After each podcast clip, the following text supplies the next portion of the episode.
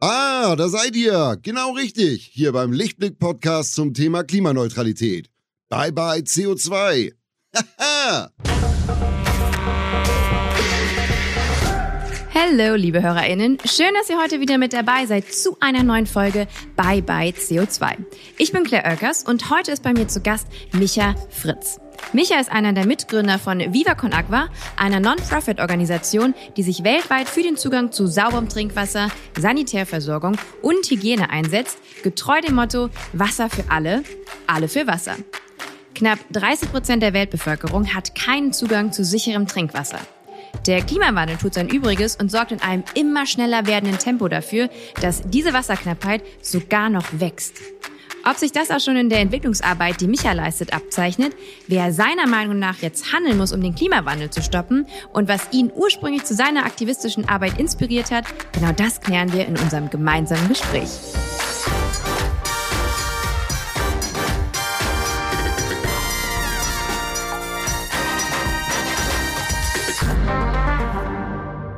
Micha, schön, dass du da bist. Hallo Claire, ich freue mich. Darf ich dich ganz kurz fragen, wo befindest du dich eigentlich gerade? Äh, in Barcelona. Ähm, wir sind vom Dreivierteljahr nach äh, äh Barcelona äh, gezogen.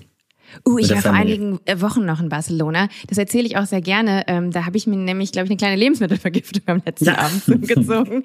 Ähm, ich, ich, will dir im Anschluss auf jeden Fall noch sagen, in welches Restaurant am Hafen du auf gar keinen Fall gehen und Muscheln essen darfst. Ähm, war aber auch dumm von mir. Ähm, Barcelona, weil da ein neues Projekt in der Pipeline ist? Äh, ja, nee, äh, um ganz ehrlich zu sein, wir haben ja in LA gelebt, haben da Viva Con Agua gegründet gehabt, äh, über vier Jahre vorbereitet, so mit Family und Visa und so, das ist ja echt in den USA ein richtiger Stress. Ähm, und äh, dann kam Corona und dann sind wir bei der Schwiegermutter, also wir sind abgehauen aus, aus USA, weil wir es uns auch nicht hätten leisten können, dort zu leben, quasi im Lockdown und nicht aktiv zu sein und mit Zeitverschiebungen und so weiter. Long story short waren wir dann im Schwabenländle neun Monate, weil wir ja keine Wohnung mehr hatten, sind bei der Schwiegermutter gecrashed und irgendwann war dann so die, okay, was machen wir jetzt? Und genau, und dann hätte man nach Berlin ziehen können vielleicht oder ähm, Barcelona. Klingt dumm, aber wir haben uns für Barcelona entschieden. Ich habe mich für Berlin entschieden. Ich bin heute okay. in Berlin. Ähm, Du hast gerade schon Viva Con Aqua erwähnt. Ähm, hast du gegründet äh, 2006 ähm, Kannst du ein bisschen für die ZuhörerInnen erklären, die Viva Aqua noch nicht kennen, was genau Viva Aqua ist? Äh, ja, es wird immer komplexer, das zu erklären. Es ist äh, ein gemeinnütziger Verein, es ist eine Stiftung, es sind mehrere Social Businesses, die alle sich darum kümmern, dass alle Menschen bestenfalls irgendwann auf diesem Planeten Zugang zu sauberem Trinkwasser, einer menschenwürdigen Sanitärversorgung und äh, Hygienemöglichkeiten äh, äh, haben. Und das ist immer noch 560 Millionen Menschen kein Zugang zum ähm, zu sauberem Trinkwasser und 4,2 Milliarden Menschen keinen Zugang zu einer menschenwürdigen Sanitärversorgung, also im Klo zum Scheißen auf gut Deutsch. Und alles, was wir machen, sollte uns äh, selber Spaß machen. Und ich glaube, wir haben uns, wenn ich richtig, 2008, das müsste sowas wie 10. Mai gewesen sein, da hast du ein Konzert gespielt in Marburg, als wir von Hamburg nach Basel gelaufen sind, 39 Tage zu Fuß. Da haben wir uns kennengelernt. Also du bist schon genau. quasi fast der ersten Stunde Unterstützerin. Ich habe mal in einer Band gesungen, die da hieß Karpatenhund. Genau, und da haben wir nämlich ein Konzert gespielt für Viva Con Agua. Ähm, genau, da wurde fleißig gelaufen. Ähm, ihr sammelt im Prinzip Spendengelder auf den verschiedensten ähm, Wegen. Ähm, weißt du, was ich gerade inter interessant finde? Du hast jetzt gerade von zum Beispiel 4,2 Milliarden Menschen gesprochen, die weltweit keinen gesicherten Zugang zur Sanitärversorgung haben. Jetzt war ich auf eurer Homepage. Ich weiß nicht genau, wie alt der Wert ist, aber da stand noch 3,6 Milliarden. Ähm, es gibt zwei, es gibt zwei okay. im, im äh, zwei Zahlen und zwei Kollegen, die sich da nie ganz einig sind, äh, weil es ist natürlich immer eine Definitionsfrage am Ende. Was bedeutet Zugang zu einer Toilette? Wie viel Meter? Äh, muss die Toilette eine Seife haben? Muss die Toilette äh, quasi angeschlossen sein an eine Kanalisation etc.? Also ähm, das ist vor allem eine Definitionssache und Malte und Chris äh, ihr Thema, aber das ist eine andere Baustelle. Okay, da atme ich ganz kurz durch, weil ich hatte jetzt ein bisschen Angst, dass quasi die Zahlen einfach so immens rapide steigen, dass es jetzt irgendwie schon wieder ein alter Wert war. Ähm, und gut, da, da, da freue ich mich, dass es einfach nur ein Wert ist, der anders ist aufgrund der Auslegung. Ähm, sag mal, wie kam es denn dazu, dass du Viva Con Aqua gegründet hast? Also diese ganze Wasserthematik, warum lag die dir und liegt sie dir immer noch und ursprünglich am Herzen? Ich glaube, man muss dafür ganz klar wissen oder erzählen, dass Vivo Conakwa nicht geplant war, so zu gründen im, im Sinne, sondern Benny hat beim FC St. Pauli Fußball gespielt. Wir sind zusammen aufgewachsen, sind alle in, äh, kommen aus dem Schwabenländle, schaffe, schaffe, Brunnebaue und äh, wollten irgendwas bewegen mit, sage ich mal, den Privilegien, den wir hatten. Benny als St. Pauli-Spieler natürlich sofort äh, in der Zeitung etc. drin, ähm, Bela B als Unterstützer gewonnen oder, oder Fettes Brot und wollten da einfach was bewegen und daraus ist letztendlich Viva Conakwa entstanden, weil wir halt immer weitergemacht haben, weil wir es immer verändert haben, weil wir ähm, es nie akzeptiert haben, dass es äh, reicht quasi, sondern immer neue Wege gegangen sind und auch eben dann ein Social Business daraus gemacht haben mit dem Wasser oder dem Klopapier oder jetzt im Hotelprojekt, dass es eben nicht ähm, in Anführungszeichen nur ein Verein geblieben ist, sondern eben sich weiterentwickelt hat. Und deswegen ist, ja, glaube ich, Vio Conakwa dann heute das, was es heute vielleicht ist. Ihr habt sehr, sehr viele Projekte ähm, ans Laufen gebracht. Das sind eigentlich zu viele, dass wir da jetzt äh, in Einzelheiten uns ähm, verrennen äh, dürfen. Aber kannst du mal so ganz kurz einen Vorschlag geben darüber, was für äh, Projekte ihr initiiert? Äh, ja, wir haben circa 3,6 Millionen Menschen mit sauberem Trinkwasser versorgt weltweit, äh, vor allem natürlich Ostafrika, Äthiopien, Uganda, wo wir von Anfang an, ähm, wo quasi der erste Brunnen nach dem damaligen Trinkwasserprojekt auf, auf Kuba entstanden ist und seitdem sind wir in Äthiopien aktiv. Ähm, dort sind es wirklich Tiefbohrbrunnen, also man muss so 120 Meter tief in äh, bohren. ist ein bisschen wie nach Öl bohren und am Ende kommt aber Wasser raus. So, ähm, also man muss da auch schweres Gerät benutzen, unterschiedliche Bohrungen es braucht Hydrologinnen, die quasi die Gesteinsschichten äh, checken. Es gibt Nebel äh, oder äh, äh, Fangnetze in Tansania, wo man quasi von äh, Cloudfisher heißt es, wo man aus dem Nebel das Wasser zieht. Es gibt in äh, Ruanda Quelleinfassungen. Also es kommt äh, Zisternen in Kenia. Es kommt ein bisschen auf das Land an, auf die auf die Gegebenheiten, auf die Kultur etc. Das ist ähm, ähm, dass es eben auch funktioniert vor Ort. Und äh, man kann jetzt nicht überall einen Brunnen bohren, das wäre völlig, äh, völliger falscher Ansatz. Von den Nebelfängern habe ich gelesen, fand ich super spannend. Also quasi, weil es da schwierig ist, eben äh, über Bohrungen an Wasser zu kommen, gibt es so riesengroße Netze, die Nebel einfangen, weil Nebel natürlich im Endeffekt ja aus Wasser besteht und das Wasser wird dann gespeichert und kann als Trinkwasser verwendet werden. Absolut korrekt. Ähm, ich glaube, es geht gar nicht mal nur darum, dass es in, ja, wie soll man sagen, in Competition zum Brunnen quasi, sondern es geht eher darum, dass, dass das Wasser ja eh im Kreislauf da ist und man sich dann im Nebel dem einfacher bedienen kann, weil natürlich ein Brunnen auch nicht immer das Nachhaltigste ist. Muss man ja auch ganz klar sagen, nach äh, 15 Jahren, ich meine, je nachdem, wie in der Umgebung Industrie stattfindet oder andere äh, ähm, ja, produzierende äh, oder Agriculture, ähm, versiegt natürlich auch so ein Brunnen sehr schnell. Ja, weil der Brunnen bedient sich ja am Grundwasserspiegel. Und wenn da jetzt eine, zum Beispiel eine Coca-Cola-Fabrik daneben ist und die Wasser oder Cola abfüllen, äh, ich meine 13.000 Liter pro äh, eine Flasche Cola, dann äh, dementsprechend kann man sich ausrechnen, wie schnell das Grundwasser äh, sinkt. Und dann ist der Brunnen quasi obsolet. Dann müsste man nachbohren äh, was teuer ist, oder einen komplett neuen Brunnen bohren. Deswegen gibt es auch auf dem ganzen afrikanischen Kontinent extrem viele, was natürlich sehr äh, ähm, sehr grausam auch ist, irgendwie äh, versiegte Brunnen, weil eben das Grundwasserspiegel gesunken ist. Und dann äh, hilft natürlich sowas wie Cloudfisher äh, jetzt in Tansania deutlich mehr. Da spielt der Klimawandel auf jeden Fall auch eine große Rolle. Ähm, darüber will ich aber gleich mit dir sprechen. Kannst du noch mal ganz kurz sagen, wo kommen eigentlich diese ganzen Spendengelder her, die ihr in die, diese Projekte steckt? Ähm, ja, ich glaube, da sind wir sehr divers aufgestellt mit Vio Konakwa. Klar, jeder kennt, glaube ich, die Pfandbecher-Sammelaktion, wo man Ärzte auf der Bühne abwerfen kann. Ich glaube, am Wochenende gab es eines der ersten großen Festivals wieder in Deutschland nach Corona Yay. oder während Corona, ist ja nur während eher. Ähm, das heißt, da haben wir über eine Million Pfandbecher gesammelt mit äh, 15.000 Ehrenamtlichen in Deutschland, Österreich, Schweiz. Ähm, man kann natürlich einfach so Geld spenden oder Fördermitglied werden. Wir haben ähm, aus dem Stadion vom FC St. Pauli so ein Kunstfestival gemacht, wo auch Bands spielen, ähm, wo ähm, aber vor allem eben Kunst ausgestellt wird und die Künstlerinnen bekommen 50 Prozent und 50 Prozent geht an Viva Con Aqua, also auch ein Social Business.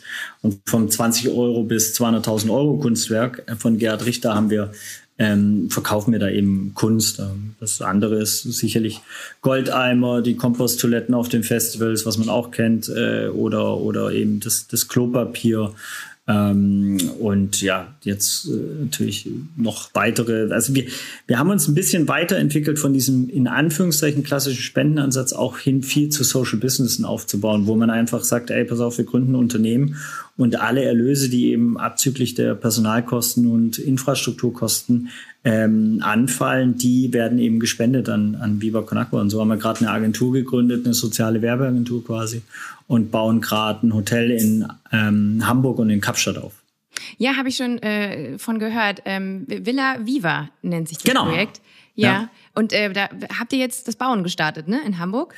In, in Hamburg war wirklich am, was war das, 12. Juli, glaube ich, der Spatenstich. Äh, so nach fünf Jahren Arbeit, also da sieht man auch, wie viel Arbeit, wie viel Gehirnschmalz. Ne? Wir mussten natürlich auch ähm, 6,5 Millionen Fundraisen über Investorinnen, weil da ist ja kein Spendengeld drin, sondern es kommt wirklich alles von außerhalb von, von Jan Delays und, und Kurs, ähm, die, die quasi uns das Geld geben, um, um da ein, ja, ein neues Social Business zu bauen. Wow.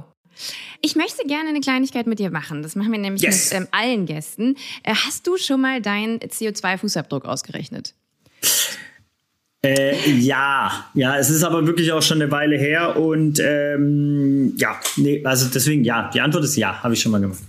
Okay, wir machen das jetzt nochmal. Ähm, du müsstest mir aber ein paar Fragen dazu beantworten, Klar, die so ein bisschen deinen Alltag betreffen. Ähm, erste Frage dazu wäre, wie viele Personen in deinem Haushalt wohnen? Äh, seit vier Wochen vier. Ja, ich habe gehört, du bist wieder Vater geworden. Mhm. Glückwunsch. Danke. Wohnfläche eurer Wohnung. Ihr seid jetzt gerade nach Barcelona umgezogen. Wahrscheinlich wohnt man da eher so auf kleinerem Raum? Ey, wir hatten echt Glück, das darf man eigentlich niemandem erzählen, aber wir haben einen Vermieter äh, über, über äh, quasi einen meiner Kollegen, der hier schon lange lebt, ähm, der uns einfach 500 Euro unter Marktpreis diese Wohnung gibt. Äh, und sie ist 100 Quadratmeter oder 97 oder irgend sowas und hat zwei Terrassen. Also es ist ein krasser, äh, krasses Geschenk, Luxus. Wow, okay, also dann gebe ich da jetzt mal 100 ein. Ja. Wir haben immer besucht, das würde gar keinen Sinn machen bei uns eine kleine Wohnung. Also wir haben durchgängig einfach immer Menschen bei uns. Ähm, deswegen macht es keinen Sinn, eine kleine Wohnung. Kann ich mir vorstellen. Eine Freundin von mir ist auch jetzt gerade nach Barcelona gezogen und ähm, die muss auch immer äh, das, das Sofa herrichten jedes Wochenende. Ja. ähm, Art der Heizung, fossil oder erneuerbar? Ich gehe mal von fossil aus. Gar keine. Wie gar keine?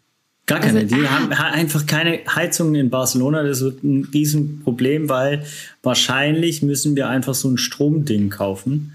Ähm, uh. Weil Januar, Februar soll richtig kalt sein, haben mich alle schon gewarnt so. Äh, deswegen, das wäre dann fossil, das wäre dann ja nämlich Strom, ne? Ja, kommt ganz drauf an, dass wenn ich meine nächste Frage, was für einen Strom ihr bezieht, habt ihr euch dann da schon mit auseinandergesetzt? Oder kriegt ihr quasi noch vom Grundversorger, ich habe gar keine Ahnung, wie das in Spanien abläuft, ne? Hey, Katastrophe, bürokratische Katastrophe. Also ich bin schlimmer in der Orga wie die, habe ich das Gefühl. Äh, ich habe die Zahl gehört, dass äh, es ähm, äh, doppelt so viele Beamte hat wie Deutschland. Ja, und es hat ja aber deutlich weniger Einwohner. Ähm, das ist ein, ein, bisschen, aber das ist jetzt auch gefährliches Halbwissen. Ich habe dünne Socken an, ähm, Eis drunter. Also langer Rede, kurzer Sinn. Äh, ich habe gerade den Strom beantragt über eine Freundin äh, und werde das jetzt nachholen, dass ich mal frage, ob es auch Ökostrom gibt, weil habe ich nicht gar nicht, habe ich gar nicht dran gedacht. Ach, siehst du mal, habe ich das jetzt bei Bin dir äh, mit auf, auf die Agenda gebracht? Ja, bitteschön. Ja, bitte. Dann gebe ich, geb ich jetzt aber nochmal äh, quasi äh, Strommix Ich, ich muss da ja kurz mal reinkritschen, ja. Ich äh, finde es ja super, auch äh, immer den Einzelnen in die Verantwortung und so weiter. Aber in meiner Welt machen nur strukturelle Lösungen Sinn. Es mhm. darf gar nicht die Alternative bestehen, ob ich asozialen Strom oder ökologischen und sozialen. Das, diese, diese und also und das darf man auch nicht also äh, von dem Konsumenten oder Konsumentin verlangen, finde ich, weil du kannst, dann kannst du dich im Strom, wenn du dir drei, fünf Jahre dich voll reinliest, dann hast du da einen Plan. Aber was ist dann plötzlich mit Ernährung und wo du essen sollst, wie du, wie Cerealien produziert werden und so weiter? Du kannst gar nicht mehr Experte, Expertin sein. Deswegen ist dieses Argument, die Konsumentinnen haben die Macht, finde ich, voll oft einfach ein Trugschluss. Und es müsste eher andersrum sein. Die Produzentinnen haben die Verantwortung, die verdienen das Geld und deswegen macht einfach nur soziopolitisch, gesellschaftlich mehrwertmäßige äh, Produkte und Projekte. Alles andere ist äh, so Schwafelei. Aber deswegen, also ich will die Verantwortung trotzdem übernehmen. Ich mache gerne diesen Ökostrom. Ich wollte mich da jetzt nicht rausziehen, wollte es nur sagen. Nee, es ist ganz spannend, dass du das sagst, weil ähm, diese Frage kommt oft hier auf und du bist auch tatsächlich nicht der erste Gast, äh, mit dem ich hier rede, der eben genau das anbringt und sagt, nee, das Ganze muss systemisch gelöst werden. Ja, ähm, es liegt nicht die, die, die 100% Verantwortung beim Konsumenten. Ähm, und das ist auch für mich eine Erkenntnis, weil als wir den Podcast hier gestartet haben, war schon ähm, auf jeden Fall mein, meine persönliche Intention, halt auch so, so den Leuten zu Hause irgendwas mitgeben zu können, wie sie sich besser verhalten, ähm, gerade was ihr Konsumverhalten angeht. Und ich merke halt immer mehr, dass das natürlich auch einen kleinen Teil ausmacht, so, ähm, weil das auch ein gewisses Tran Transparenz bringt und ein Wissen ähm, vermittelt oder die Leute setzen sich damit auseinander. Ähm, aber damit ist das große ganze Problem nicht gelöst. Ähm, deswegen, Also ich bin die- da mittlerweile bei dir. Es sind 80 Prozent, glaube ich, äh, der CO2-Emissionen, die von den größten 100 Firmen äh, verursacht werden. Und so, und das, die müssen ran. Also klar, ich will nicht uns rausziehen, sondern aber denen äh, bitte die Verantwortung geben und nur strukturelle Lösungen. Egal, ob es um Sexismus, Rassismus, CO2, Klima, Wasserversorgung, nur noch strukturelle Lösungen. Alles andere kommt immer wieder zurück. Witzig, das mit den 80 Prozent äh, der 100 größten Firmen, genau das hat auch noch äh, vor ein paar Wochen Waldemar Zeiler erzählt. Von Einhorn, kennst du vielleicht. Ähm, Klar. genau, wir gehen mal weiter zum Thema Mobilität. Ähm, hast du ein Auto? In Barcelona Nein. wahrscheinlich nicht, ne? Nee, also ich hatte äh, wirklich, äh, einmal hatte ich, weil ich zum Spaß, das war echt eine lustige Anekdote eigentlich, weil ich hatte Geburtstag und dann habe ich so meine Freunde eingeladen per E-Mail und dann habe ich gesagt, Geschenke, ich wünsche mir A wie Auto, äh, B wie Bus, hier A Auto, C wie, was weiß ich, äh, äh, Spende für Con Agua und dann haben mir meine trotteligen Freunde wirklich ein Auto gekauft, ähm, federführend so ein St. Pauli-Profi. Den hatte ich dann einmal, bin ich damit gefahren, dann habe ich eine Freundin geliebt, dann war Getriebeschaden komplett und das Auto hat mich, äh, glaube ich, zweieinhalbtausend Euro dann mit Verschrottung äh, und Versicherung und so Jeez. weiter gekostet und ich bin einmal gefahren. Äh, und Was war deswegen, das für ein ja. Auto? Es war eine Schrottkarre, die haben die mir irgendwo gekauft beim äh, äh, Autohändler halt quasi so. Ähm, und da schönes Vivo Con Agua Logo drauf gemacht und so. Es war lustig, aber völlig asozial. Da wär's wahrscheinlich mit einer Jahreskarte für die Öffis ähm, besser beraten gewesen. Ne? Absolut, absolut. Ähm, das wäre nämlich auch die nächste Frage. Nutzung öffentlicher Verkehrsmittel? Ja, nein. Äh, ja, wobei ich echt Läufer bin. Also ich laufe fast alles. Und hier, wo wir leben, können wir äh, komplett laufen, aber sonst ja klar. Ist öffentlich. Barcelona so eine lauffreundliche Stadt? Du, mein Radius hat sie natürlich als Familienvater äh, und keinem Office quasi auf Kita, ähm, Strand und Spielplätze. Ähm, ja, und das geht ganz gut zu Fuß. Ich mach mal Nein, Nutzung öffentlicher Verkehrsmittel. Ja. Ähm, jetzt wird's spannend. Ähm, nutzt du noch einen Flieger? Ja, klar. Du, vermutlich auch, um deine Projekte zu besuchen, ne? Also ja, gut, Projektbesuche gab es weniger. Äh, dieses Jahr gab es ein, äh, Interkontinentalflug nach Südafrika.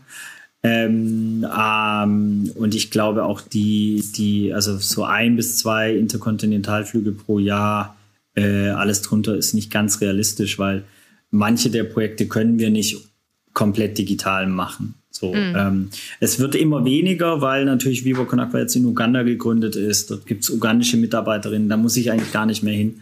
In Südafrika ähm, gibt es südafrikanische Mitarbeiterinnen und so weiter. Und trotzdem gibt es manchmal Projekte, wo es mehr Sinn macht. Ähm, und deswegen, ja, wir benutzen noch Flieger. Ähm, da müssen wir jetzt mal ganz kurz in Stunden zusammenfassen. Also Flugreisen Europa in Stunden pro Jahr und transkontinental, da hast du schon gesagt, sind es so zwei. Ich Ja. mach mal 30. Und Mach Europa, 30. du fliegst ja wahrscheinlich auch ab und an mal nach Deutschland von Barcelona oder fährst du das? Nee, nicht mit dem Auto. Ja, das ja nee, nee, mit dem Auto auf keinen Fall, wenn dann mit dem Zug. Aber bisher bin ich äh, nur geflogen, weil natürlich sich das auch als Familienvater nochmal anders verhält, wenn du zwei Tage im Zug bist oder vier Stunden. Ähm, weil jeder Tag, wo du weg bist, ist natürlich für deine Frau blöd und die hat ja auch einen Fulltime-Job. Deswegen lange Rede, kurzer Sinn. 20? Ja, 20. Ja. Deine Ernährungsform interessiert mich jetzt als nächstes. Vegan, vegetarisch, Fleisch reduziert, Mischkost oder Fleisch betont? Fleisch betont, super. Ist so ein komischer Begriff, ne? Fleisch betont. Äh, ja, fast vegan, würde ich sagen. Also. Okay. Wo, wo sündigst du noch? Wo bist du dann doch eher so im vegetarischen Bereich? Äh, ich würde es gar nicht als Sünde sehen, sondern äh, ich manchmal einfach, ich, ich mache, also ich frühstücke zum Beispiel fast nie, sondern mache immer Frau, äh, Frau und Kinder äh, meiner Tochter ein Frühstück und esse dann die Reste. Und wenn mhm. die dann zum Beispiel meine Tochter ein Ei liegen lässt, dann esse ich das. Mhm. Sonst würde ich mir, ich würde mir jetzt kein selber kein Ei machen, aber äh, wenn sie jetzt ein äh, Ei übrig lässt, dann bevor ich es wegschmeiße, esse ich es. Sowas zum Beispiel. Wie wird denn in Barcelona gefrühstückt? Gar nicht. Äh, Der wird lang geschlafen. Ja, nee, äh, weiß ich gar nicht. Also du meinst das klassische spanische Frühstück. Ähm, ja. Vielleicht Tapas auch, weiß ich gar nicht. Also wahrscheinlich schon Omelette und die essen sehr fettig und die essen sehr viel Fleisch. Also ich habe jetzt mal vegan bei Ernährungsform ange, angeklickt und jetzt kommt das Ergebnis deines Schnelltests.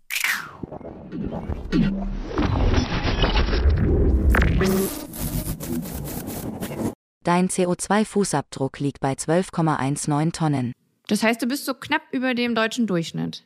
Ja, das ist doch, äh, das ist doch mal ein Ergebnis, wenn man knapp über dem Durchschnitt, deutschen Durchschnitt ist. Ich glaube aber auch hier, glaube ich an strukturelle Lösungen und will mich da gar nicht aus der Verantwortung nehmen. Wir haben ja sehr früh mit Viva ähm, verstanden, dass wir äh, mit der Produktion von Gütern eben äh, auch diese Verantwortung haben, die wir vorher kurz angesprochen haben. Und zum Beispiel gleichen wir wirklich alles aus, was wir machen im, im, im Viva-Job.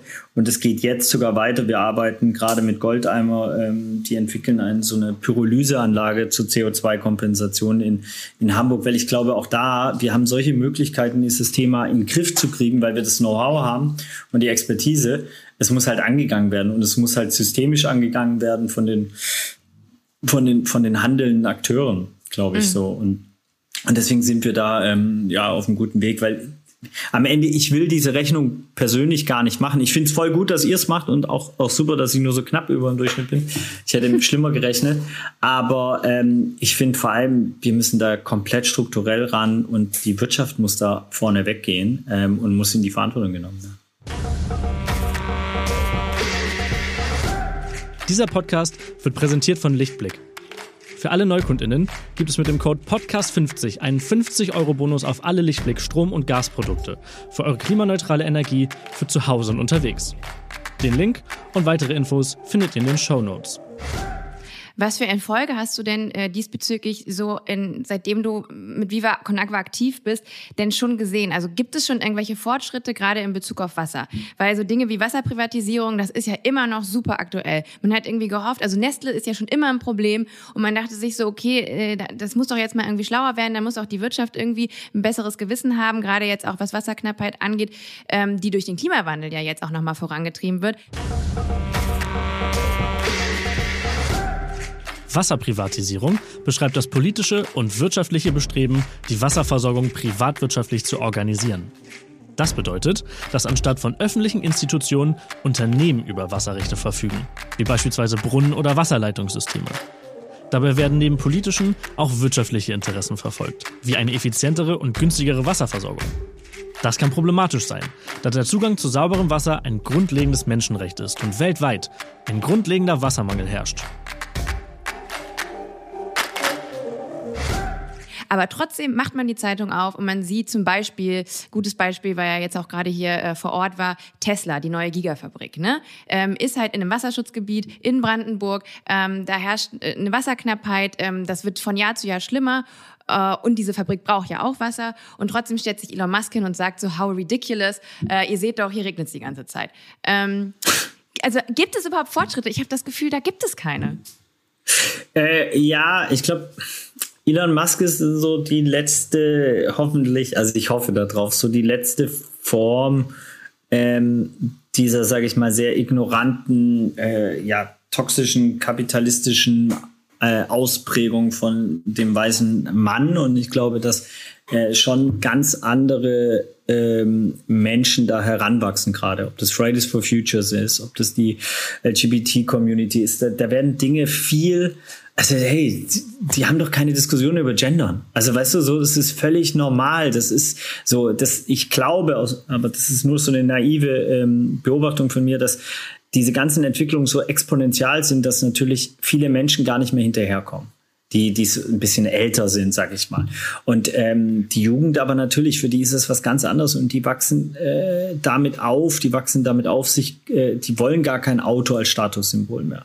So, und deswegen in dem Moment, wo die, die sind jetzt 25, 26, kommen gerade in den Job, wenn die natürlich die Marketingchefs, die CEO-Chefs oder die in Vorständen sind, dann kreieren die plötzlich den Sustainable äh, Vorstand. Das heißt, ein Chief Sustainable Officer. Weil wo ist denn der? Das ist immer das, was ich fordere eigentlich so. Ich glaube keinem Unternehmen, die mir was von Nachhaltigkeit erzählt, wenn da kein Chief Sustainable Officer drin ist. Nur ein Chief Executive, der exekutiert. Der Financial, der guckt auf die Zahlen. Marketing haben sie da noch, der, ja, was macht der? Der verkauft den Scheiß, den man vielleicht gar nicht braucht, also irgendein Produkt. So, und äh, wenn der Sustainable Officer nicht da ist, dann glaube ich nicht so richtig daran, an die Veränderung, weil dann ist sie nicht mit dieser in Anführungszeichen Macht oder eben ähm, mit den Strukturen, Strukturen abgesichert. Und deswegen brauchst das. Und ich glaube, es muss sogar noch weitergehen. Hinter jeder Einführung eines Produktes oder eines Projektes muss neben dieser Finanzkalkulation, es gibt ja nirgends in keinem Unternehmen der Welt ein Projekt, das freigegeben wird, ohne dass der Chef, Chefin fragt, ey, was kostet denn der Scheiß? Und wo ist da das Öko wo ist da die Ökokalkulation? Also wo ist da die Frage, ey, was kostet denn die, äh, die Umwelt das? Ähm, oder sind wir damit sogar CO2 plus etc. und so? Und ich glaube, so müssen wir anfangen zu denken. Was ich in dem äh, Zuge auch ganz interessant finde, ähm, ihr habt ja Viva Con Aqua auch äh, Mineralwasser, äh, das jetzt schon seit elf Jahren habe ich gesehen. Ja. Und ähm, was ich äh, eben interessant finde, ist, zum einen habt ihr dieses Produkt, um damit dann eben auch wieder äh, Gelder zu generieren für eure Projekte. Ihr werbt aber für den Konsum für, von Leitungswasser, ähm, weil ihr ganz klar sagt, das ist das nachhaltigste Wasser. Kannst du ganz kurz erklären, warum ihr das macht? Naja, sozial verarschen wir euch, weil wenn wir, wenn ihr unser Wasser kauft, weil es ist ein Menschenrecht. Das sollte gar keinen Preis haben. Ähm, mhm. Ökologisch ist es äh, totaler Schwachsinn. Trinkt Leitungswasser. Das, die Flasche muss produziert werden. Wenn sie Glas ist, dann ist sie schwerer. Das heißt, es ist äh, mehr CO2 in, in, im, im, im Transport natürlich wie Plastik. Plastik ist sowieso scheiße, müssen wir nicht drüber reden. Trotzdem muss auch die Glasflasche neu gespült werden. Die muss, äh, der Korken muss wieder draufgesetzt werden. Das Etikett muss produziert werden. Ja, das ist vegan und trotzdem ist es ein Etikett, das halt produziert werden muss. So, ähm, das heißt, ökologisch macht es einfach keinen Sinn. Und ökonomisch zahlt ihr einen tausendfachen Preis. Also ein Liter Leitungswasser ähm, ist genauso teuer wie 1000 Liter abgefülltes Flaschenwasser. Und nur weil euch die Werbung in den 80er Jahren vorgemacht hat, ihr werdet hübscher, äh, schneller oder, äh, oder, oder intelligenter, wenn ihr Wasser ab in Flaschen abfüllt, das ist Schwachsinn. Die, die, die, du musst mal auf diese Flaschen, die heißen ja Pure Balance, Live und dann, die von äh, Nestle, äh, ne? Das, also ja, und dann rennt da so ein halbnacktes äh, äh, äh, Weiblein, sorry äh, für den Begriff, aber die, die quasi wie fünf Prozent der Gesellschaft nur aussieht, die, die rennt dann darüber und im Sonnenuntergang und ist der Beauty-Shot und so und what the fuck? Also weißt du, so, das ist halt einfach Forschung. Es ist, es ist, es ist sogar noch mehr, finde ich, und das geht auch nie in meinen Kopf rein, weil am Ende gehört diese Ressource ja allen Menschen und du entnimmst die aus der Erde und schaffst nicht mal was. Also weißt ganz viele Menschen, da ist eine, eine Ingenieurskunst dahinter oder da ist äh, bei Musikerinnen, da ist ein geiler Text drin oder ein geiler Rhythmus oder was die kreieren irgendwas. Aber da wird ja nicht mal was kreiert. Das wird nur aus dem Boden genommen und dann verkauft. Der Klimawandel, wir haben es gerade eben schon angesprochen, verschärft die Wasserknappheit. Ähm, ist das jetzt in dem Rahmen der, ich kann das jetzt auch noch mal, ich könnte das jetzt auch noch mal vertiefen. Ne? Ich habe nämlich den äh, UNESCO ähm, Weltwasserbericht äh, von letztem Jahr gelesen und ähm, ja, komm, lass. Ich, ich werde ein bisschen mal hier die Horrorszenarien ein, ein bisschen ähm, ja, mach mal. zitieren. Ne? Also ähm, nur damit auch alle HörerInnen ein bisschen verstehen, was da eigentlich gerade äh, passiert. Ähm, also der Klimawandel wird in Regionen, die bereits unter Wasserstress stehen, die Situationen weiter verschlechtern. Ähm, das heißt, äh, in, in Regionen, wo derzeit noch ausreichend Wasserressourcen vorhanden sind, ähm, wird dann irgendwann immer mehr kein Wasser mehr sein. Ähm, außerdem wird es äh, durch den Klimawandel mehr Extremereignisse Ereignisse geben wie Hitzewellen, Regenfällen, ähm, Gewitter, Sturmfluten. Ähm, es droht Wasserverschmutzung, was wiederum bedeutet, dass wir halt kein sauberes Wasser mehr haben. Ähm, das generiert Krankheiten. Ähm, die Ökosysteme sind gefährdet, Artensterben, äh, was eh auch bedeutet, dass äh, keine Kohlenstoffbindung und Speicherung mehr stattfindet, äh, was die äh, Erderwärmung auch weiter vorantreibt. Also ich, die Liste ist sehr, sehr lang. Ähm, ist ganz konkret bei eurer Arbeit, ähm, beispielsweise äh, in Afrika, das schon zu merken? Ja, absolut. Also ich glaube, das ist ja das Brutale, was, was ähm, vielen Menschen gar nicht klar war, aber von der Klimakrise, das ja eine globale Krise ist, ähm, leiden natürlich die Länder des geografischen Südens am meisten darunter. Also die Dürren, die es in Äthiopien oder auch in Mosambik gibt, die sind heftiger wie jemals, aber die gibt es schon seit zehn Jahren. Und seit zehn Jahren ist das äh, handmade, also menschengemacht so und war äh, ist klar, dass das Teil der Klimadings ist. Und ich glaube, das ist natürlich jetzt auch im Bezug auf das Hochwasser zum Beispiel interessant, dass es die Deutschen halt zum ersten Mal in Anführungszeichen am eigenen Leib trifft. Ne? Und so klar wird vor der Haustür, ah, fuck, okay. Ähm, und das kommt natürlich auch ich glaube, letzten Sommer war es eine der ersten, äh, erste Mal, dass in Deutschland das Trinkwasser knapp wurde und einige Gemeinden mit Wasser versorgt werden müssen. Hey, stellt euch drauf ein, das wird kommen. Das, ich meine, das ist ja schon immer eines der Horrorszenarien, die gemacht wurden, ähm, dass Kriege um Wasser geführt werden. Und wenn wir genau hinschauen, dann gibt es ja schon längst kriegerische Auseinandersetzungen oder, oder diplomatische äh, Schwierigkeiten zwischen den Ländern wegen Wasser. Wenn man Rio Grande anguckt, äh, USA, Mexiko, was in Mexiko ankommt, ist natürlich bei weitem nicht das, was der Rio Grande eigentlich ist. Ne? Und es ist ja immer, quasi fast immer bei Flüssen das Problem, dass quasi der, ich weiß gar nicht, wie das Land heißt, das Land flussaufwärts quasi, ähm, ja, ganz viel Wasser entzieht. So und äh, damit auch Energie und Ressourcen und das Land wasserabwärts ja gar keine Chance mehr hat. Also das einfach nur noch mit dem leben muss. Und deswegen gibt es natürlich auch schon kriegerische Auseinandersetzungen weltweit um das Thema Wasser. Wann glaubst du denn, werden wir hier auch in Deutschland den Wasserhahn aufmachen und ähm, es nicht selbstverständlich sein, dass da auch Wasser rauskommt? Naja, wie gesagt, letztes Jahr gab es es schon in gewissen äh, Regionen. Ich glaube, es war im Osten, wenn ich richtig informiert bin. Ähm, von daher glaube ich, dass das ab jetzt immer, äh, immer mehr kommen wird. Wenn die, wenn die Sommer so heiß sind, dann, dann wird es sehr, sehr schwierig sein. Die, die Flüsse vertrocknen immer mehr. Die, die Boden können teilweise nichts mehr aufnehmen. So die Aquifern, das ist ja quasi das, was unterm Grundwasserspiegel ist, ähm, werden angezapft. Das heißt, auf Dauer werden die auch äh, weniger Wasser zur Verfügung haben haben. Ähm, von daher glaube ich, dass es ein bisschen, ohne da jetzt schwarzseherisch zu sein, aber ein bisschen wie mit Corona ist. Das ist ab jetzt da und es wird nicht mehr weggehen. Hast du das Gefühl, ähm, dass die Leute hier schon ein Bewusstsein dafür haben? Ich habe das Gefühl, dass nämlich so Dinge wie Wasserknappheit, ähm, die, die finden gefühlt für einen nicht vor der eigenen Haustür statt, sondern das ist irgendwie ein Problem von Entwicklungsländern. Oder hast du das Gefühl, die Leute merken jetzt schon langsam, dass, äh, dass sich das zuspitzt, auch hier? Ich glaube, es kommt ganz drauf an, in welchen Bubbles man äh, sich bewegt. Ich glaube, wenn wir in einer äh, jungen, aufgeklärten Fridays for Future Bubble unterwegs sind, dann haben die das alle auf dem Schirm. Äh, wenn wir natürlich mit 50, 60-jährigen Industriemenschen reden, dann ist das natürlich noch nicht so richtig angekommen, weil es einfach noch nicht in ihrer Lebenswirklichkeit äh, ähm, so ja angekommen ist oder darüber der Diskurs herrscht. So, ich am Ende hängt es sehr viel von diesen Bubbles ab.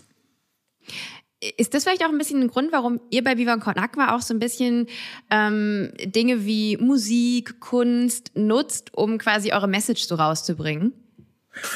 Ja, also absolut. Ich meine, es würde ja auch einfach keinen Spaß machen, den Leuten die ganze Zeit zu sagen, ey, guck mal, das sind die zehn Horrorszenarien und durch deinen Konsum gerade und das, was du machst, äh, sterben Menschen in Ostafrika. Ich meine, die Gleichung geht so eh nicht ganz auf, weil diese Schuld und Dings ist ein sehr einfaches Konzept und das stimmt nicht so ganz. Aber lange Rede, kurzer Sinn, glaube ich, ist es elementar, die Leute auf dieser Reise mitzunehmen und ihnen das so leicht wie möglich zu machen, sich sozial zu engagieren. Ich meine, ganz ehrlich, also ohne jetzt Viva Konakwa abzufallen, aber es ist ja auch eine strukturelle Veränderung, seinen Pfandbecher spenden zu können. Und wenn dann Materia oder, oder äh, Karpatenhund äh, Claire auf der Bühne äh, zu euch äh, sagt, schmeißt alle euren Becher hoch, ähm, dann bist du ja auch quasi dabei. So. Und dann hast du gar nicht mehr so richtig die Wahl. Und genau da müssen wir hin. Wir brauchen äh, strukturelle Veränderungen, die gar keine Wahl des asozialen Lebenswandels mehr offerieren. Es darf nicht für neun Euro darfst du nicht nach Mallorca fliegen. Ich meine, es gibt Leute, die fliegen äh, an einem Abend hin machen durch und fliegen zurück. Ist billiger wie ein Clubbesuch. Also worüber reden wir denn? Also so, und ist da jetzt der, der Typ, der, der wahrscheinlich auch so einen durchschnittsdeutschen IQ hat wie ich hier äh, oder CO2-Dings, ist der jetzt schuld oder ist derjenige schuld, der das anbietet oder ist derjenige schuld, der subventioniert? Ähm, so, und das kann sich natürlich jeder selber fragen, aber für mich äh, haben wahrscheinlich alle eine, eine Teilschuld. Ich äh, würde das nicht machen, für, für eine Nacht nach Mallorca zu fliegen, zum Party machen. Ich würde es aber vor allem nicht anbieten und ich würde es auch nicht subventionieren. Und ich also glaube, also du, ja. Ja, du schaust da mit sehr, sehr strengem Blick äh, in Richtung Politik. Wie kann man da eine Umkehr schaffen? Also, und was habe ich jetzt zum Beispiel äh, als kleine Frau ähm, für Möglichkeiten, da dann doch noch irgendwie, keine Ahnung, wenigstens den Stein ins Rollen zu bringen? Muss ich mich politisch engagieren? So, wie, wie kann ich was, kann ich was tun? Oder muss ich jetzt einfach damit leben, mit dieser Ohnmacht? Also, dir persönlich würde ich raten, äh, wander nach Neuseeland aus weil da gibt es, glaube ich, die erste ähm, äh, Regierung, die 50-50 Frauen Männer sind, ähm, wo äh, völlig LGBT-mäßig, diverse besetztes ähm, ähm, Parlament ist, quasi eine Regierung. Und da gibt es ganz andere Gesetzgebungen schon. Also ich glaube, wir sind da noch in so drei, vier Loops hinter zum Beispiel so einem Land wie Neuseeland. Und Neuseeland ist nicht mal das Einzige. Ne? In Südamerika gibt's noch mal eins etc. Ich, ich, ich glaube, das ist wirklich äh, die Chance, einfach äh, diverser zu besetzen und auch diese Schauspielerei aufzuhören. Weil würde ich so einen Scheiß sagen wie manche Politiker, äh, ich wäre sofort, müsste ich meinen Job, also tschüss, Hallo, mhm. so. Wie viele Musikerinnen wäre es genauso, wie viele äh, Personen des öffentlichen Lebens und so weiter und als Politiker. Ich meine, wie viele wurden wirklich einfach, äh, es ist bewiesen, dass sie gelogen haben und es ist vollkommen, ja, so, so what? Oder können rassistische Aussagen täten, sexistisch, egal was. Da wärst du in, in der, in, im Pop äh, komplett rasiert nach einer Minute. Ich kann diese Politik da nicht ernst nehmen dann einfach, weil es ist so ein Schauspiel geworden und es, ist, es, es, es, es entbehrt jeglicher auch Verantwortung, die sie eigentlich haben. Die repräsentieren äh, äh unser Land äh, so. Ich bin eher ja so ein bisschen No Nations, No Borders quasi äh, sozialisiert von St. Pauli, aber am Ende der Prozesskette geht es um Werte und deswegen glaube ich auch nicht, dass die Lösungen, in, also zumindest nicht in Deutschland oder äh, momentan aus der Politik kommen werden, sondern auch da braucht es komplett neue äh, Personen, äh, die integrer sind und äh, die auch diese Schauspiele und Machtstrukturen nicht einfach akzeptieren und übernehmen und fortsetzen. Ich glaube, ich habe es gerade schon mal gefragt, aber was kann ich denn, was kann ich tun? Kann ich irgendwas verändern? Kann ich mithelfen? Auf jeden Fall. Ich glaube, mehr denn je. Ähm, und das haben so viele Organisationen gezeigt. Ich glaube, man kann natürlich jetzt einfach bei Organisationen mitmachen, bei Viva und Spenden und den ganzen Quatsch. Aber du kannst auch einfach selber gründen. Ich meine, es ist, war nie besser, äh, irgendwas zu gründen wie jetzt, glaube ich. Also nicht, was ich zumindest mit meinen äh, bescheidenen 38 Jahren mitbekommen habe in Deutschland. Ähm, so, es gibt so viele Möglichkeiten, wo man sich engagieren kann, also äh, was aufbauen kann, Social Business Case bauen kann, die, die ganz, also alle lechzen eigentlich danach auch sowas unterstützen zu können und so. Und ich glaube, ähm, deswegen ja, jeder kann was verändern. Sucht euch das Thema, das euch am Herzen liegt, fangt an, labert eure Eltern, eure Freunde voll und wenn die mitmachen, äh, dann werden auch Fremde kommen irgendwann. Ich will mit dir so ein bisschen über deinen Alltag sprechen, wenn das in Ordnung ist. Ähm, Klar. So ein bisschen prüfen, was, was du denn persönlich äh, so machst. Ähm, Gibt es Dinge in deinem Alltag, ähm, die du besonders nachhaltig bestreitest? Äh, ey, ich bin echt wahrscheinlich das Paradebeispiel für nicht. Also erstens äh, ähm, ist oh es, Gott. ja, nein, weil ich einfach, ich bin nicht so achtsam so im, im, im Alltag. So, also zum Beispiel äh, bin ich nicht gut in der Mülltrennung. Meine Frau sagt mir immer, ey, du hast einen an der Klatsche, ne? Lern das mal sauber, weil ich halt dann doch ab und zu das verwechsel und so weiter. Wird, der, ähm, wird denn überhaupt in Barcelona recycelt? Ja, aber ey, also abenteuerlich schlecht, ne? Also und vor allem mhm. Plastik, überhaupt kein Pfand. Es ist so, dass es überhaupt im 21. Jahrhundert noch ein Land in Europa ohne Pfand gibt, ne? Aber das ist ja Deutschland da eher vorne weg und dann kommt ganz lange. Da nichts. waren wir auch richtig schnell, ne, damals. Ja. Also das ja. Pfand wurde krass durchgesetzt. Äh, da bin ich auch ja. ein bisschen stolz auf uns. Ja, und es macht auch Sinn und es ist eine einfache Lösung. Also so, deswegen eh noch nicht alles gut. Äh, ich, ja, ich glaube, ich bin wirklich da nicht das Paradebeispiel für äh, nach. Ich konsumiere halt sehr wenig, deshalb vielleicht. Also ich gehe draußen ab und zu essen und so, aber sonst habe ich kaum, keine, kaum Kosten. Ich kaufe mir keine Klamotten, weil ich irgendwie ab und zu was geschenkt bekomme und sonst halt irgendwie die alten Auftrag. Die reichen ja auch noch. Ähm, von daher habe ich nicht so viel Konsum, vielleicht generell. Ähm, und rauche jetzt nicht äh, oder nur, wenn ich richtig betrunken bin. Äh, von daher das ist auch schon mal weg. Aber ja, wo kann man sonst noch richtig schlecht leben? Klar, Auto habe ich nicht. Was bringst du denn deinen Kindern so bei in Bezug auf, ähm, wie sie mit unserem Planeten umzugehen haben? Ähm, deine Älteste ist? Dreieinhalb, wird jetzt vier. Die hat also wahrscheinlich also, auch viele Fragen dazu, was du so machst äh, beruflich und warum überhaupt Wasser. Was erklärst du ihr? Die wächst ja die ganze Zeit irgendwie auch in so einer Community auf. Von daher ähm, glaube ich, ich weiß gar nicht, ob sie checkt, was ich wirklich mache. Ich meine, vier, die weiß, dass es Viva Con Aqua heißt und die weiß, dass es um Wasser geht und sie weiß, dass nicht alle Menschen so viel Wasser haben. Aber ob sie jetzt genau weiß, was ich da an diesem mobilen Endgerät mache, äh, das weiß ich gar nicht, glaube ich nicht. Weil sie ist ja genau die Generation, in die du ja auch Hoffnung steckst, ne? Du sagst ja, die jungen Leute sind die, die das Ruder rumreißen können und irgendwann auch sie. Ja, absolut. Nur es muss vorher passieren. Also meine Tochter, sonst wäre es fast schon, klingt jetzt vielleicht sehr reißerisch, aber zu spät für sie. Nö, gar nicht eigentlich. Ich kenne da die Zahlen. Ja, ja, eben. Die, die 18-Jährigen müssen ran. Die 25, 32-Jährigen, die jetzt demnächst in die, in die Entscheidungsposition kommen. Wenn die nicht, dann irgendwann ist schwarz. Weil ich meine, und dann reden wir auch, also das ist ja auch so, weißt du, sowohl bei Corona als auch bei Klima, das du nie vergessen, das sind ja globale Pandemien, globaler Scheiß. Das heißt, es bringt halt nichts, wenn wir hier auf Deutschland gucken und so weiter, so, so und hier, was ist hier durchgeimpft und so weiter, oder was ist hier äh, ähm, die CO2-Bilanz oder so, sondern wir müssen immer global schauen.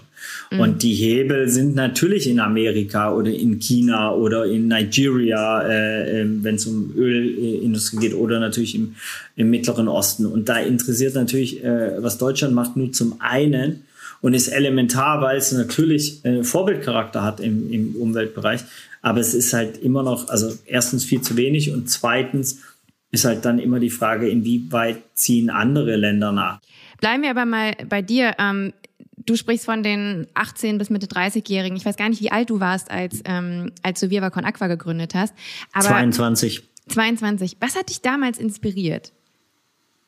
Ey, ich war mit Benny befreundet und äh, habe bei dem damals ähm, bin von von Nottingham nach Hamburg gezogen äh, wegen meiner damaligen Freundin, die Tanzpädagogin gemacht hat. Und ich habe bei ihm auf der Couch gewohnt. Also es war jetzt nicht so, als äh, ähm, hätte ich eine Alternative gehabt, sondern ich quasi war so, er hat eine Aktion gemacht. Es gab ein, ein Kon Konzert oder eine Party gemacht für Vivo Con Aqua und dann klar hat man aus Freundschaft schon mitgeholfen und dann sind wir ja da so reingewachsen und ich glaube die erste Aktion wo ich gemerkt habe, selber, ich kann auch was beisteuern, war, äh, wo ich Marathon für Bio Konakwa gelaufen bin und dann halt zweieinhalbtausend Euro irgendwie äh, gesammelt habe und dann gesehen habe, ah ja, okay, laufen kann ich und daraus ist dann mehr geworden und so weiter. Das hat sich ja alles so entwickelt. Also von daher, ich glaube, die Inspiration kam dann eher oder die, ja, die, sage ich mal, wirklich lebensverändernden Erfahrungen kamen dann eher später mit den ganzen Reisen, wirklich auch ja, äh, mal ja, so einem Brunnen zu stehen, auch wenn es plakativ ist und zu sehen, ey, das Wasser fließt da raus, davor war kein Brunnen und der Dorfälteste bedankt sich, als hätte man gerade was weiß ich gemacht und hat man ja im übertragenen Sinne auch gemacht mit ganz vielen anderen Ehrenamtlichen und Unterstützern.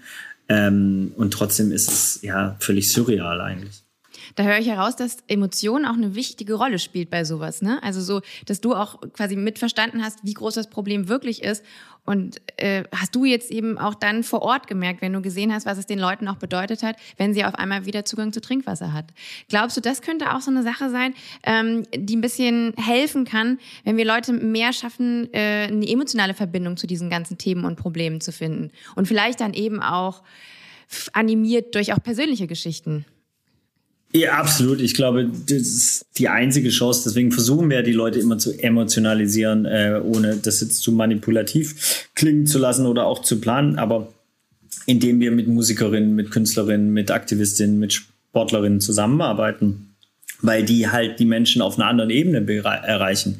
Die kommen halt nicht mit, ey, willst du dich engagieren, sondern die singen halt ein Lied oder, oder malen ein Kunstwerk und, und so weiter. Und das inspiriert die Leute. Und in der zweiten, dritten Ebene ist dann, ah, okay, ist für oder mit Viva Con Aqua, ah, okay, wenn ich das kaufe, ah, okay, oder ich kann das und das oder ich kann meinen Pfandbecher und so weiter.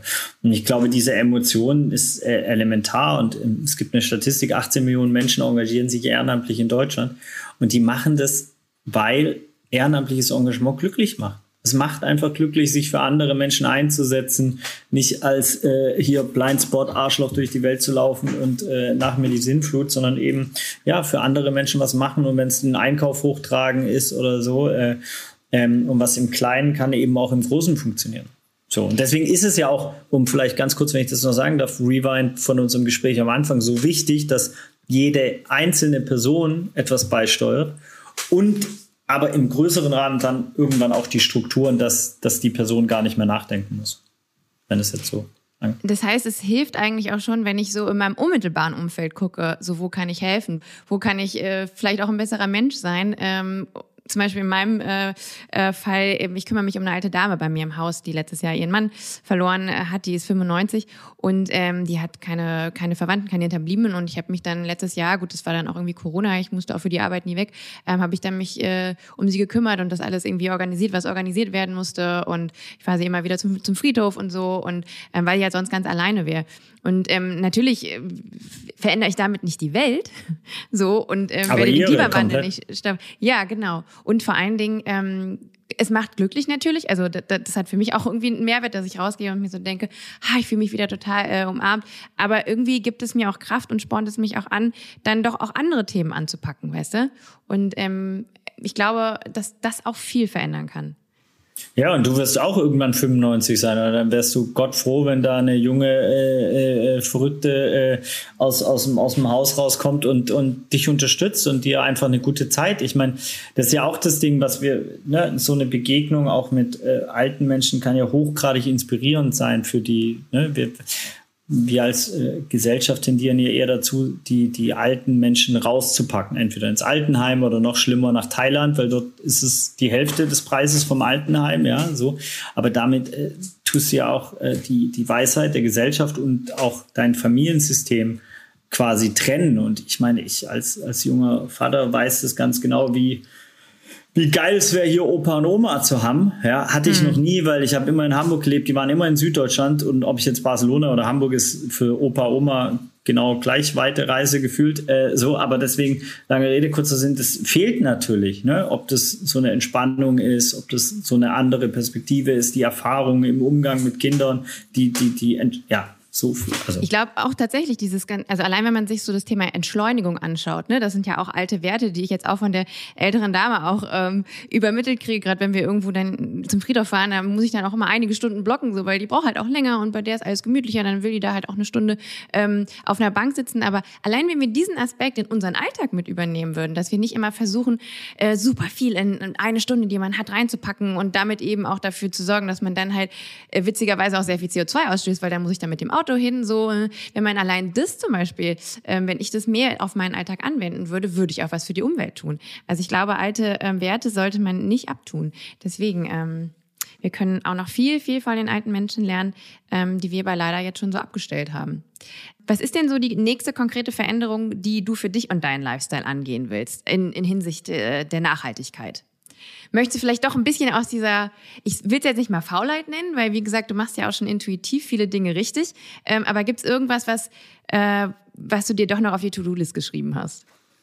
Also ich will auf jeden Fall Spanisch lernen, damit ich hier äh, ankomme in diesem äh, äh Land und äh, so. Und das Zweite ist, ich will wirklich diese Pyrolyseanlage mit Goldeimer auf die Kette kriegen, weil ich glaube, ähm, da äh, einen immensen Beitrag zur, zur ähm, ja, Umwelt oder, oder, oder für Mutter Erde leisten kann. Pyrolyse, ähm, was ist denn das? Das ist, ja, und jetzt komme ich ins Schwitzen. Ähm, das ist im Prinzip eine CO2-Kompensation ähm, beziehungsweise Reduktion ähm, auf, auf Next Level. So, mhm. ich kann dir da mal die Unterlagen dazu schicken und wir haben jetzt eine EU-Förderung dazu bekommen und versuchen jetzt mit ein paar Musikern äh, also Mickey Chance ist wahrscheinlich dabei oder ist dabei und AMK ist wahrscheinlich jetzt auch dabei. Äh, hau ich es einfach raus. Äh, und wir wollen aber noch mit ganz vielen anderen Musikerinnen ähm, das auf die Kette kriegen, weil ähm, um einfach zu zeigen, dass es möglich ist. ja, ähm, das durchzurechnen und, und eben äh, zu kompensieren und damit auch positive Touren zu kreieren. Also, dass, dass man eben gar nicht mehr in, ähm, im CO2-Minus äh, unterwegs ist. So. Und ähm, das ist mein großes Ziel. Das wäre ein Traum, wenn wir das schaffen, weil ich glaube, äh, wenn wir das einmal schaffen, dann schaffen wir es eben auch 20 Mal oder 30 Mal. Okay, also das Projekt, dann ist ja Villa Viva ähm, auf jeden Fall eins der nächsten Projekte. Gibt es sonst noch irgendwas bei euch in der Pipeline? Ähm, was passiert in naher Zukunft noch bei Viva Con Agua? Äh, das weiß man immer nicht so ganz, oder ich zumindest nicht so ganz genau, weil dann wäre Viva Con Agua vielleicht auch nicht das Viva Con Agua, weil es ja immer in Veränderung und äh, ich meine, nach dem Podcast kann jetzt schon wieder was Neues passieren, weil irgendeine Person denkt, ey, ihr solltet doch das machen. Ähm, ich fände es geil, irgendwann ein Wasserstoffauto zu haben, also das, das mal zu gucken, ob das nicht cooler ist, aber ich habe davon keine Ahnung. Das müssten Wissenschaftlerinnen durchrechnen. Macht das wirklich Sinn? Das ist wird dem Elon Musk nicht gefallen übrigens. Ja, aber ganz ehrlich, schafft ihr alle Autos ab und alle Straßen dazu. Also in der Großstadt 60 Prozent der ganzen betonierten Fläche ist für Autos. Überleg mal, mhm. wie Lebensqualität steigen würde. Apropos Oma, apropos Kinder, wenn du diese Fläche zum Menschsein hättest. So, mhm. also so, weißt du, und in der, in der, ich glaube nicht, dass du in der Zukunftsvision das brauchst. Du wirst Drohnen haben, du kannst andere äh, äh, Dinge wie beamen. Ich meine, vor 30 Jahren hat Star Trek das schon gesagt, also äh, und Star Trek hatte immer recht. Deswegen, also ich glaube, dass da noch äh, so viele Game Changer auf uns warten, dass wir keine Autos eigentlich mehr brauchen. Du, ich guck gerade ein bisschen auf die Uhr. Ähm, ich glaube, du musst jetzt äh, deine Tochter von der Kita ja. abholen. Ja. Deswegen möchte ich dich jetzt auch äh, dazu jetzt hier entlassen. Super. Vielen, vielen Dank, ähm, dass du dir die Zeit genommen hast, mit mir zu sprechen. Ähm, und ich, ich wünsche dir einen schönen Tag in Barcelona. Tank ein bisschen Sonne für mich mit, wenn es da welche gibt heute bei euch. Sehr gerne. Vielen, vielen Dank äh, dir, Claire, und äh, euch für äh, das Sozio- und äh, Klimaengagement. Ähm, wenn Leute Bock haben, Viva Con Agua zu unterstützen, einfach direkt melden oder spenden über die Homepage. Und sonst gilt, die alten Karpatenhund äh, Hund, äh, Schallplatten wieder rauszuholen und äh, mal zu Claire abdancen, weil ähm, ja, geile Band, äh, habe hab, hab ich sehr genossen und schon 2008 Supporter von Viva Con Agua. Das ist süß. Also die sind sehr verstaubt auf jeden Fall, die Platten. Ja. Bei uns gibt's ja schon lange nicht mehr. Aber falls man irgendwo, hier überall, man kann die auch streamen. Also ja, kann gerne mal jemand reinhören. Ich bin immer noch so ein bisschen, nee, kann gerne mal reinhören. Vielen Dank. Tschüss, ciao, Micha, ciao. alles Gute dir. Tschüss, Claire. Tschüss. Ja, liebe HörerInnen, inzwischen liegen schon einige Bye-Bye-CO2-Folgen hinter uns und ich merke langsam, wie viel dieser Podcast mit mir macht. Mit jedem Interview, jedem Gast. Und je tiefer ich mich in die Materie einarbeite, merke ich, dass sich meine Sichtweisen weiterentwickeln. Wir sind als Podcast gestartet, der seinen HörerInnen Tipps mitgeben wollte, wie man seinen Alltag klimaneutraler gestalten kann, um eine Umkehr zu schaffen und letztendlich den Klimawandel zu stoppen. Das war meine Motivation. Aber je mehr ich mit Menschen wie beispielsweise Michael Fritz spreche, umso bewusster wird mir, der Klimawandel ist ein systemisches Problem. Und da müssen in der Politik und in der Wirtschaft riesengroße Stellschrauben drastisch neu justiert werden. Das Problem ist größer, als dass es durch einen To-Go-Kaffeebecher gelöst werden kann. Ja, und das hat mich ehrlicherweise ganz schön runtergezogen. Aber so ein Gespräch wie heute gibt mir Hoffnung. Jemand wie Michael Fritz zu treffen, der für die gute Sache einsteht, andere mitreißt und einfach macht. So jemand ist für mich inspirierend. Und wisst ihr was? Genau das können wir alle tun. Und dafür muss man gar nicht viele Menschen zusammenbringen und große Projekte stemmen, sondern es reicht, wenn man sich in seinem unmittelbaren Umfeld umschaut und prüft. Kann man dort irgendwie Hilfe leisten? Was auch immer das ist. Hauptsache, es ist menschlich. Ich glaube, das ist wichtig, um unser Wertesystem wieder in Ordnung zu bringen. Und dann gilt, was man im Kleinen macht, das kann auch im Großen funktionieren. Falls ich euch da jetzt mitreißen konnte und ihr Lust habt, mich auf meiner Reise zum Thema Klimaneutralität weiter zu begleiten, dann abonniert jetzt diesen Kanal. Bye bye CO2 gibt's jeden zweiten Dienstag neu. Mehr Informationen zum Thema Klima findet ihr übrigens auch auf lichtblick.de. Wir sehen uns in zwei Wochen. Ich freue mich auf euch. Bis dahin, bleibt sauber und tschüss.